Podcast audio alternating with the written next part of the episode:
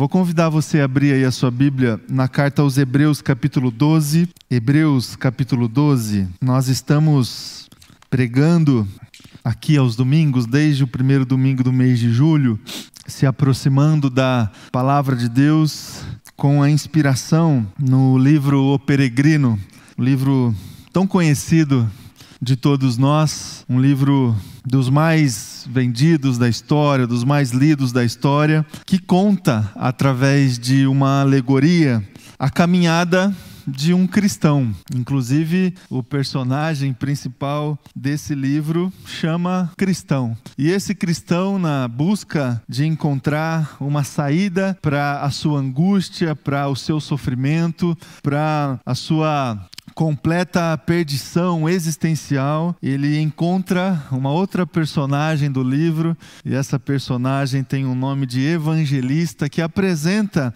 para esse cristão o caminho, o caminho que passa por uma porta estreita, mas que consegue encontrar todas as respostas.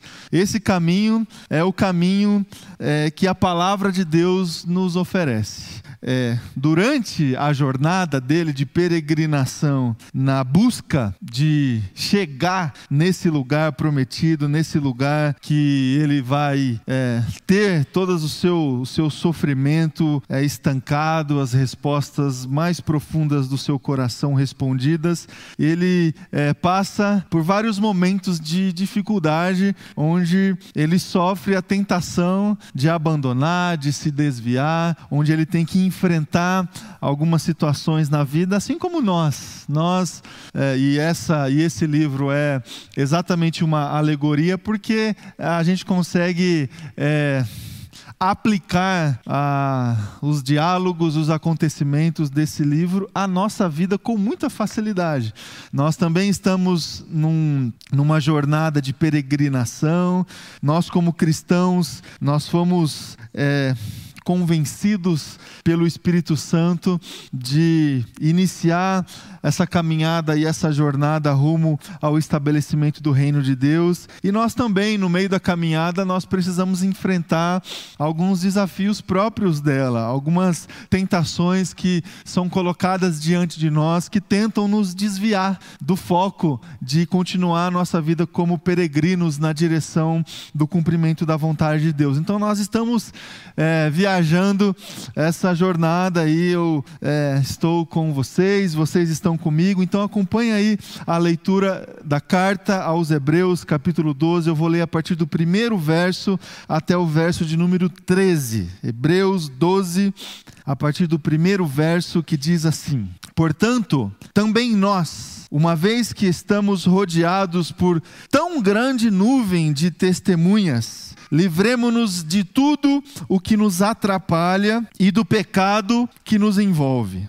E corramos com perseverança a corrida que nos é proposta, tendo os olhos fitos em Jesus, autor e consumador da nossa fé. Ele, pela alegria que lhe fora proposta, suportou a cruz, desprezando a vergonha, e assentou-se à direita do trono de Deus. Pensem bem naquele que suportou tal oposição dos pecadores contra si mesmo, para que vocês não se cansem nem desanimem. Na luta contra o pecado, vocês ainda não resistiram até o ponto de derramar o próprio sangue. Vocês se esqueceram da palavra de ânimo que ele lhes dirige como a filhos. Meu filho, não despreze a disciplina do Senhor, nem se magoe com a sua repreensão, pois o Senhor disciplina a quem ama e castiga todo aquele a quem aceita como filho. Suportem as dificuldades, recebendo-as como disciplina. Deus os trata como filhos. Ora, qual o filho que não é disciplinado por seu pai? Se vocês não são disciplinados e a disciplina é para todos os filhos, então vocês não são filhos legítimos, mas sim ilegítimos. Além disso, tínhamos pais humanos que nos disciplinavam e nós os respeitávamos. Quanto mais devemos submeter-nos ao Pai dos Espíritos para assim vivermos. Nossos pais nos disciplinavam por curto período, segundo, é, segundo lhes parecia melhor. Mas Deus nos disciplina para o nosso bem, para que participemos da sua santidade. Nenhuma disciplina parece ser motivo de alegria no momento, mas sim de tristeza. Mais tarde, porém, produz fruto de justiça e paz para aqueles que por ela foram exercitados. Portanto, fortaleçam as mãos enfraquecidas e os joelhos vacilantes. Façam caminhos retos para os seus pés, para que o manco não se desvie, antes seja curado até aqui. Vamos mais uma vez nos colocar diante de Deus em oração. Ore ao Senhor agora diante da palavra. Obrigado, Pai, pela Sua palavra. Obrigado por todos os momentos que nós estamos é, passando aqui nessa celebração. Obrigado, Jesus. Obrigado pela liberdade que temos de poder estar aqui para louvar o Senhor, para engrandecer o Teu nome. Muito obrigado pelo Teu Espírito Santo e por todas as condições aqui que o Senhor nos oferece, Pai. Nós agora abrimos o nosso coração para receber a ministração da Tua palavra, Jesus. Nós cremos na Sua presença aqui no meio de nós, cremos na presença do Teu Espírito Santo aqui no nosso meio e cremos que o mesmo Espírito está com os irmãos e irmãs que estão conosco nesse culto em outros lugares e porque cremos nisso, nós também estamos abertos à ministração desse Espírito que está no meio de nós. E essa ministração, Jesus, chega no nosso coração pela Sua palavra. Que essa palavra encontre, Deus, espaço dentro de nós para que a transformação do Senhor, a vontade do Senhor, a revelação do Senhor seja real na nossa vida, Pai. Essa é a nossa oração. Que seja assim, em nome de Jesus. Amém e amém. Graças a Deus, meus irmãos e irmãs. Acompanhe comigo aqui um trecho do peregrino que diz assim: Preste atenção às coisas que lhe contarei agora. Vou dizer-lhe quem foi que o iludiu e a quem ele o enviou. O homem que você encontrou é o sábio segundo o mundo. Ele é assim chamado e com justiça, porque em parte só valoriza a doutrina deste mundo, e em parte porque ama acima de tudo essa doutrina, pois o salva da cruz, como,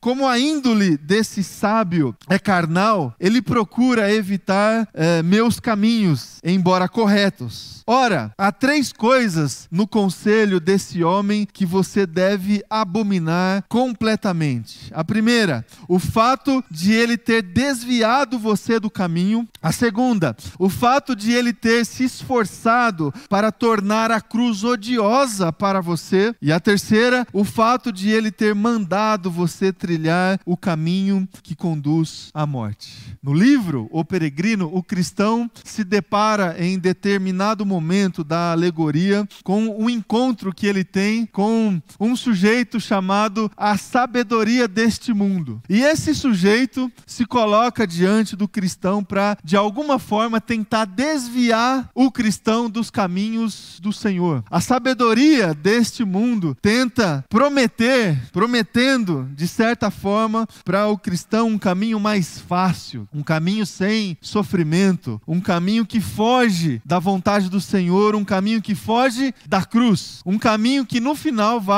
conduzir à morte. Meus queridos, nós também, na nossa jornada como cristãos, como filhos e filhas do Senhor, a gente precisa é, atentar o nosso coração para armadilhas que são colocadas diante de nós, que tentam, do mesmo jeito, nos desviar dos caminhos do Senhor, prometendo caminhos mais tranquilos, caminhos mais fáceis, caminhos menos dolorosos os caminhos mais prazerosos, mas que no final das contas são caminhos que nos distanciam da vontade de Deus, caminhos que vão nos levar não à vida, não ao cumprimento do reino de Deus, mas à morte, à morte eterna. Nós lemos um texto, a carta que foi escrita aos Hebreus, e esse texto deixa claro que a gente precisa se preocupar, que a gente precisa, na nossa caminhada de fé, orar ao Senhor, ter discernimento discernimento dentro do nosso coração para que a gente não caia nessas armadilhas. O texto que nós lemos é muito claro quando apresenta para nós a seguinte repreensão: livremos-nos de tudo o que nos atrapalha e do pecado que nos envolve. Nessa corrida que nos foi proposta, nessa caminhada que foi colocada diante de nós quando nós tivemos um encontro com Jesus, e aí a gente se lembra da primeira do primeiro encontro aqui do tema, é, a jornada começa em Cristo Jesus. Ele apresenta para nós o caminho. Afinal de contas, ele mesmo é o caminho. Ele se apresenta para nós. E a gente começa essa jornada seguindo Cristo Jesus, as palavras de Jesus. No meio dessa caminhada, nós encontramos algumas armadilhas e a gente precisa ter o nosso coração muito atento, a nossa vida espiritual muito preservada, muito conservada, para que a gente não caia nessas armadilhas. A gente precisa identificar todas as coisas que atrapalham a nossa jornada. A gente precisa encarar e enfrentar com muita seriedade, com muita devoção, o pecado que envolve o nosso coração. Meus irmãos e irmãs, o que atrapalha você para que você continue seguindo em obediência os caminhos do Senhor? Você consegue identificar na sua vida, nessa jornada, você consegue nomear você consegue definir as coisas que atrapalham você na sua caminhada de fé? Você consegue é, identificar quais são as armadilhas que estão aí diante de você, prometendo a você caminhos mais fáceis, caminhos mais é, tranquilos, aparentemente? Você consegue identificar na sua vida, no, na sua rede de relacionamentos, alguns desses relacionamentos que mais atrapalham você e a sua caminhada de fé do que contribuem para que você continue perseverando de acordo com os passos de Jesus? Você consegue identificar alguns envolvimentos que você tem na sua vida, no seu trabalho, na sua rotina, na sua agenda, que mais atrapalham você do que contribuem? Você consegue dar nome a coisas que atrapalham você? Meus irmãos e irmãs, nós vivemos a nossa vida, sobretudo nesse tempo que nós estamos enfrentando, é, a nossa vida, nos nossos relacionamentos, nas coisas que a gente faz no dia a dia, nós estamos sofrendo, assim, uma seríssima uma dificuldade de concentração, de a gente focar naquilo que realmente importa que façamos. A gente tem é, visualizado e a gente tem enfrentado na nossa vida, na nossa caminhada, muitas distrações. E essas fazem parte hoje, hoje em dia de tudo aquilo que a gente faz. Nós somos uma geração de distraídos.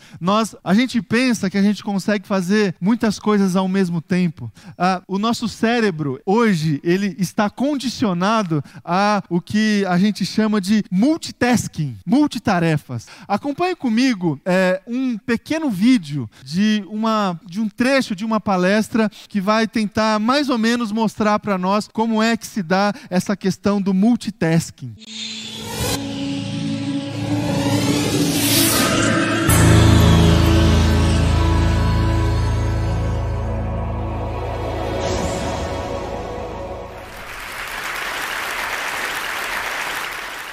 I'm a designer and an educator. I'm a multitasking person, and I push my students to fly through a very creative multitasking design process. But how efficient is really this multitask? Let's consider for a while the option of monotask. A couple of examples. Look at that. This is my multitasking activity result.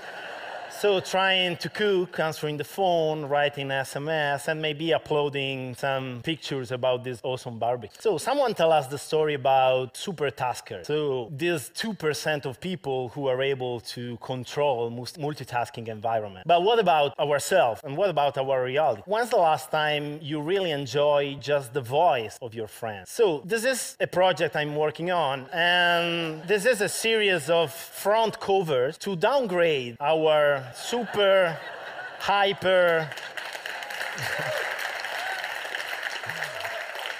To downgrade our super hyper mobile phones into the essence of their function. Another example, have you never been to Venice? How beautiful it is to lost ourselves in this little street on the island. But our multitasking reality is pretty different and full of tons of information. So what about something like that to rediscover our sense of adventure? I know that could sound pretty weird to speak about mono when the numbers of possibilities is so huge, but I push you to consider the option of focus on just one task, or maybe turning your digital senses totally off. So nowadays, everyone could produce his mono product. Why not? So find your monotask spot within the multitasking world. Thank you.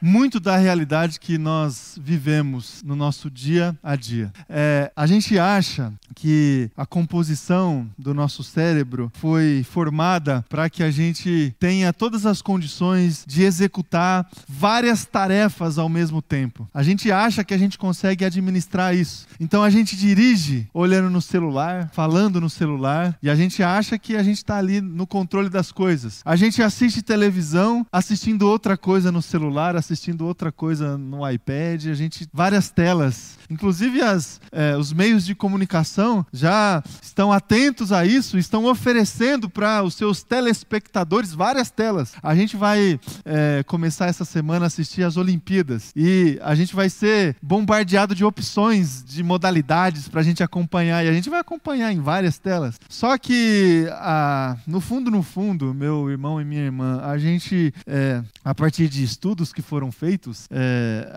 o nosso cérebro não foi criado, é, não tem a composição para conseguir lidar com várias atividades ao mesmo tempo. E essas coisas que parecem ser pequenas assim, essa capacidade que a gente tem de fazer pequenas coisas ao mesmo tempo na nossa vida, na verdade, no fundo, no fundo, numa realidade muito mais profunda na nossa vida e dentro do nosso coração, aos poucos, a gente vai se distraindo, a gente vai desfocando a nossa atenção das coisas que realmente importam. Então, é, se a gente acha que a gente consegue dirigir ao mesmo tempo que a gente fala no celular, de repente a gente começa a imaginar que a gente dá conta de viver a nossa vida a, tocando e conduzindo os nossos projetos e ao mesmo tempo tentando conduzir e construir uma relação com Deus. E de repente a gente acha que a gente consegue trilhar essa jornada que foi colocada diante de nós e a gente consegue estar ao mesmo tempo em outras jornadas, em outros caminhos, fazendo várias coisas ao mesmo tempo. A gente acha que as distrações que são colocadas na nossa frente não atrapalham a nossa vida e, sobretudo, a nossa fé.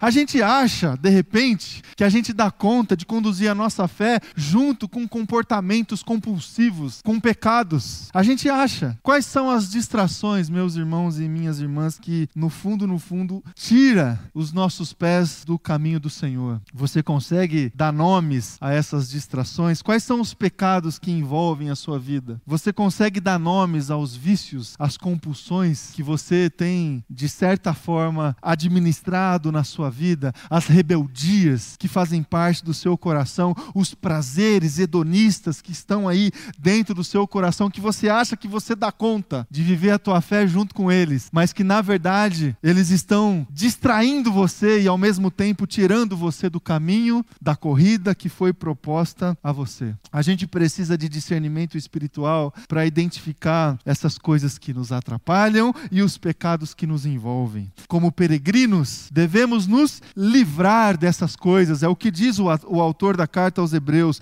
Devemos nos livrar dessas coisas e correr com perseverança a corrida que nos foi proposta. De que forma? De que jeito? Fitando, de acordo com a palavra de Deus, fitando os nossos olhos em Cristo Jesus. Jesus Cristo é o nosso alvo. Ele é o nosso exemplo sobre como que a gente consegue suportar todas as dificuldades e todas as lutas que a gente precisa incorporar na nossa vida contra o pecado, contra as distrações, contra essas coisas que estão diante de nós, que na verdade são armadilhas para que a gente se distancie dos caminhos do Senhor. Meus queridos, uma das providências de Deus. É muito difícil de afirmar isso, especialmente quando nós estamos passando por momentos assim, mas uma das providências de Deus que nos ajuda, que contribui para que a gente siga no caminho como peregrinos, é a disciplina, a repreensão do Senhor, de Deus nas nossas vidas. A disciplina, a repreensão é uma das providências que Deus, é, na sua infinita sabedoria, na sua infinita infinita misericórdia, inclusive, coloca no nosso caminho. Lembra do Salmo 23 que nós lemos aqui no começo do culto? A sua vara e o seu cajado nos mantém consolados, trilhando esse caminho. No texto que a gente leu de Hebreus, meu filho, não despreze a disciplina do Senhor, nem se magoe com a sua repreensão, pois o Senhor disciplina a quem ama e corrige e castiga todo aquele a quem aceita como filho. Meus queridos, o que eu gostaria de compartilhar no seu coração essa manhã de domingo é exatamente a coragem que a gente precisa ter para receber essas repreensões e essas disciplinas do Senhor, é, entendendo que elas são, na verdade, providência de Deus para nós, para que a gente continue no caminho que Ele propôs a mim e a você. É difícil fazer essa releitura de repreensões, de dificuldades que aparecem no nosso caminho e na nossa caminhada, mas a palavra de Deus nos apresenta que a gente vai fazer parte. Não sei se você reparou em Hebreus, é, no capítulo, no, a, no, a partir do primeiro verso do capítulo 12 que a gente leu, ele começa assim: portanto, também nós. Por que também nós? Porque no capítulo 11 de Hebreus é aquela parte das escrituras sagradas onde o autor é, enumera, descreve todos os heróis da fé, todas as personagens bíblicas que foram aprovadas, suas caminhadas foram aprovadas pela fé que tiveram em Cristo Jesus. Passaram pelo que passaram, pelas dificuldades que passaram e pela fé foram preservados. Chegaram lá no final do caminho. Nós, também nós, podemos se considerar parte desse grupo de pessoas que tiveram a sua fé forjada e provada se a gente é, obedecer esses ensinamentos que foram colocados aqui no texto que nós lemos. A gente tem que se livrar daquilo que nos atrapalha, do pecado que nos envolve, a gente tem que fitar os nossos olhos em Cristo Jesus e a gente tem que aceitar as disciplinas e as repreensões de Deus nas nossas vidas como se elas fossem providências dele para nós. Porque Deus disciplina a quem ama. Deus castiga todos aqueles que ele considera como filhos. Então, meus irmãos e irmãs, encare as dificuldades, algumas delas que são colocadas aí na sua vida como disciplina do Senhor, como repreensão do Senhor. Porque ele quer assim te ver infeliz? Não, porque ele quer ver você no caminho. É, porque ele quer que você não se desvie dele em nenhum momento. Porque ele deseja é, que o pecado não tenha poder sobre você. Aliás, o significado da palavra, da expressão e o sentido da expressão pecado na nossa vida é justamente a gente se desviar do caminho, a gente se desviar do alvo, do foco da nossa vida. Num mundo, numa sociedade completamente sem foco, sem alvo, no mundo e numa sociedade completamente distraída, que se deixa levar com todo tipo de informação, com todo tipo de mentira, inclusive mentiras que são colocadas diante de nós, que a gente se coloque diante de Deus e que a gente aceite as providências de Deus nas nossas vidas, inclusive as disciplinas e as repreensões. Sobre elas, sobre as disciplinas de Deus para nós, para mim e para você, eu tenho algumas palavras para você que eu consigo é, colocar aí para o teu coração olhando para esse texto que nós lemos aqui de Hebreus. A primeira é o seguinte: é, disciplina precisa ser encarada a partir de uma releitura que a gente tem que fazer das nossas experiências de dificuldade e de provação. A gente precisa olhar para as nossas experiências de dificuldade de um outro jeito. Olha só o versículo 7 do texto que a gente leu: suportem as dificuldades, recebendo-as como disciplina. Deus os trata como filhos. A gente precisa é, dessa capacidade, e eu diria dessa capacidade espiritual, dessa capacidade de fé, para a gente se submeter, é, submeter a nossa vida e a forma como a gente interpreta as nossas experiências é, para uma realidade que vai muito além daquilo que a gente consegue enxergar. Porque o próprio texto que nós lemos aqui de Hebreus, capítulo 12, deixa isso claro. É, é muito difícil mesmo a gente olhar para a disciplina do Senhor e para a repreensão do Senhor e enxergar como se elas fossem providência de Deus. A gente se entristece, a gente fica ali meio perdido. Agora, para que a gente consiga receber a disciplina do Senhor como providência de Deus para nós, a gente precisa dessa capacidade de reler as nossas experiências providências a partir dos olhos do Senhor, da palavra de Deus. E aí a gente vai conseguir suportar as nossas dificuldades, recebendo essas dificuldades, dificuldades como disciplina de Deus, como providência de Deus. Então, meus queridos, você está aí passando por algum tipo de dificuldade, por algum problema, você está com é, dificuldade, inclusive, de interpretar esses problemas. Por quê? Sabe essas perguntas? Por que comigo? Até quando? Por que agora? Às vezes, meu irmão e minha irmã, o que está acontecendo com você, ainda que seja uma experiência muito negativa, muito é, desafiadora para você, às vezes é providência de Deus, disciplina do Senhor. Enxergue, releia essas experiências na sua vida dessa forma e certamente isso vai te manter no caminho. Segundo lugar, a gente precisa olhar para as disciplinas que Deus tem para nós como providência dele, tendo a consciência de um bem maior. Porque limitados que somos, a gente só consegue olhar para o momento. A gente só consegue olhar para a dor do momento. Tá doendo, não tá fácil, tá difícil. E se tá doendo, e se não tá fácil, e se tá difícil, não deveria estar. É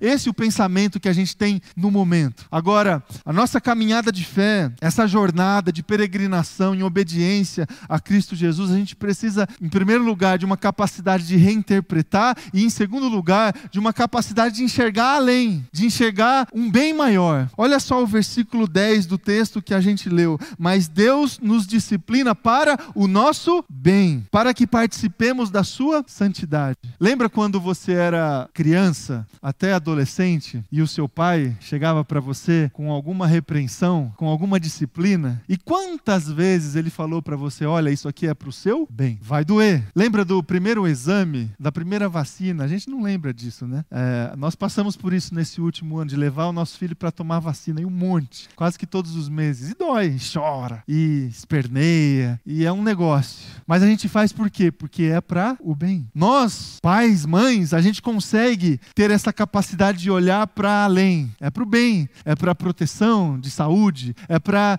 é, um monte de coisa que a criança não consegue enxergar. A criança está olhando só para a agulha, para a seringa, para a dor, para o momento. Nós somos crianças, meus irmãos e irmãs, tantas vezes, tantas vezes, tantas vezes Deus se coloca diante de nós com providência, sabe? Ó, oh, isso aqui é para o seu bem, é para o seu bem, é para sua proteção, é para o seu futuro, é para o seu cuidado. E a gente chora, a gente esperneia, a gente quer sair da sala, a gente foge. Como crianças, como crianças. A gente precisa, para seguir no caminho do Senhor, a gente precisa encarar as disciplinas de Deus tendo essa consciência do bem maior. E para encerrar, é, a gente pode ter e tem que ter a certeza no nosso coração que as disciplinas de Deus, as providências que Deus tem para nós é para a produção de frutos, de frutos. Olha só o versículo 11 do texto que a gente leu. Nenhuma disciplina parece ser motivo de alegria. É isso que eu estou dizendo aqui a você. No momento, mas sim de tristeza. Mais tarde, produz fruto de justiça e paz para aqueles que por ela foram exercitados. O resultado desse processo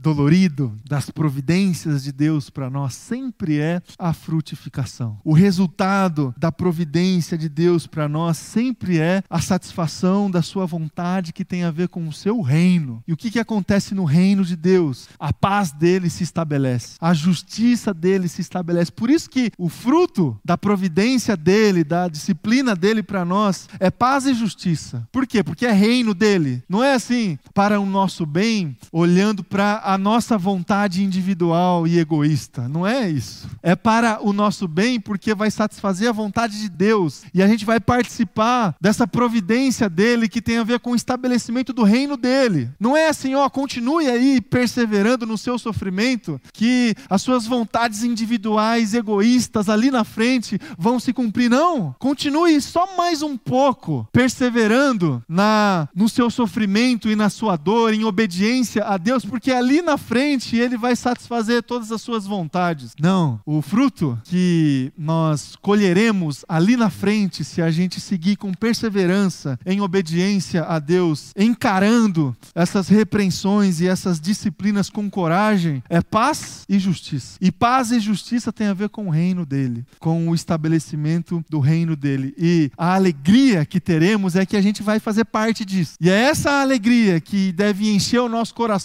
que a gente vai fazer parte do estabelecimento do reino dele. Por quê? Porque a gente está no caminho e a gente vai desfrutar de todos os benefícios de estar nesse caminho onde a vontade de Deus está sendo cumprida e estabelecida. Meus irmãos e irmãs, não se distraia. Fite os seus olhos em Cristo Jesus. Não, não caia nas armadilhas que estão aí. Não se engane, não se engane. As armadilhas estão aí, na sua frente, todos os dias. Não dá para a gente achar que a gente vive a nossa vida assim, é, isolado, assim, numa bolha, onde a sabedoria deste mundo não está diante de nós, tentando nos desviar o tempo todo. As armadilhas estão aí e elas são disfarçadas, inclusive de projetos espirituais, de projetos de Deus. Tenha discernimento dentro do seu coração para que você consiga nomear o que atrapalha você. O que, que te atrapalha? Quais são os envolvimentos? Quais são os relacionamentos, as suas amizades que atrapalham você? Quais são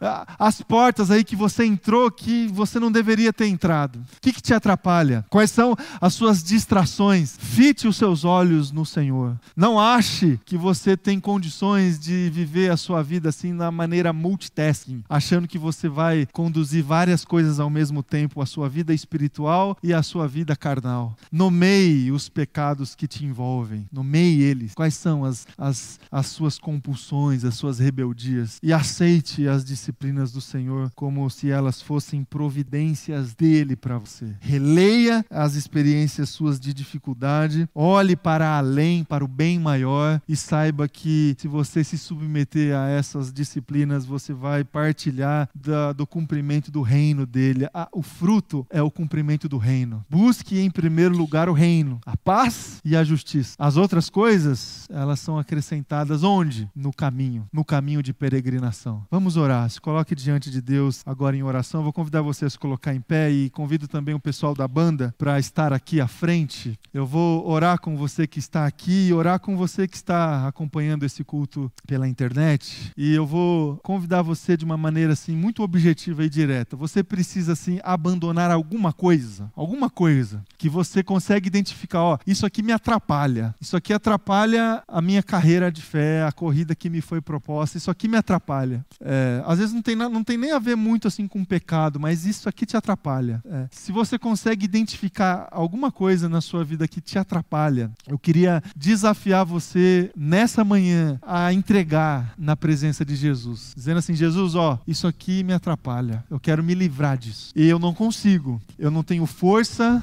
suficiente, eu preciso do Senhor. Então me ajude. Às vezes algum pecado que, que envolveu você, que, que cegou você, que, é, que tem atrapalhado você a seguir a tua carreira. Se você quiser, meu irmão e minha irmã, você tem a oportunidade essa manhã de entregar isso na presença de Jesus, confessando o seu pecado. Dizendo, Deus, é isso aqui, eu confesso o meu pecado. Isso me atrapalha. Se é o seu caso, meu irmão e minha irmã, esse é o momento. Ore ao Senhor e entregue a Deus a sua oração. Eu vou orar com você e dar a você essa oportunidade de entregar na presença de Deus é, alguma coisa que esteja de algum jeito aí te atrapalhando. Pai, recebe, Jesus, essas entregas que são feitas agora na Sua presença. É, não é fácil reconhecer, Jesus, que coisas que a gente gosta, que a gente já se acostumou, coisas que fazem parte da nossa agenda, da nossa rotina, tudo aquilo que a gente faz na nossa vida, dentro de casa, no nosso trabalho. Não é fácil reconhecer que isso atrapalha. Não é fácil também confessar pecado. É, principalmente aquele que já está já já se moldou em nós, já nos envolveu, principalmente esses que nós já estamos envolvidos, que fazem parte do nosso dia a dia. Os novos, esses esses a gente tem mais facilidade de identificar, mas os, os velhos, os pecados velhos, os antigos, os que já nos envolveram, os que já fazem parte da nossa vida já há algum tempo, esses são difíceis de ser confessados. Nós estamos aqui para confessar esses também e clamar, Jesus, que o Senhor possa nos ajudar. Vem, Jesus, nos ajudar. É, vem com a sua providência, Deus, na nossa vida. ainda que seja alguma disciplina, ainda que seja alguma repreensão. Vem com a sua providência, Pai, na nossa vida, Pai, porque nós queremos seguir no seu caminho. Fitos, Deus, com os nossos olhos fitos no Senhor, seguindo a carreira, a corrida que o Senhor nos propôs. Vem, Jesus, vem nos ajudar. Que a tua misericórdia, que a tua graça e a força do Senhor possa nos ajudar nessas tarefas, Deus. Que seja assim, é a minha oração. Em nome de Jesus. Amém. Vamos louvar o Senhor.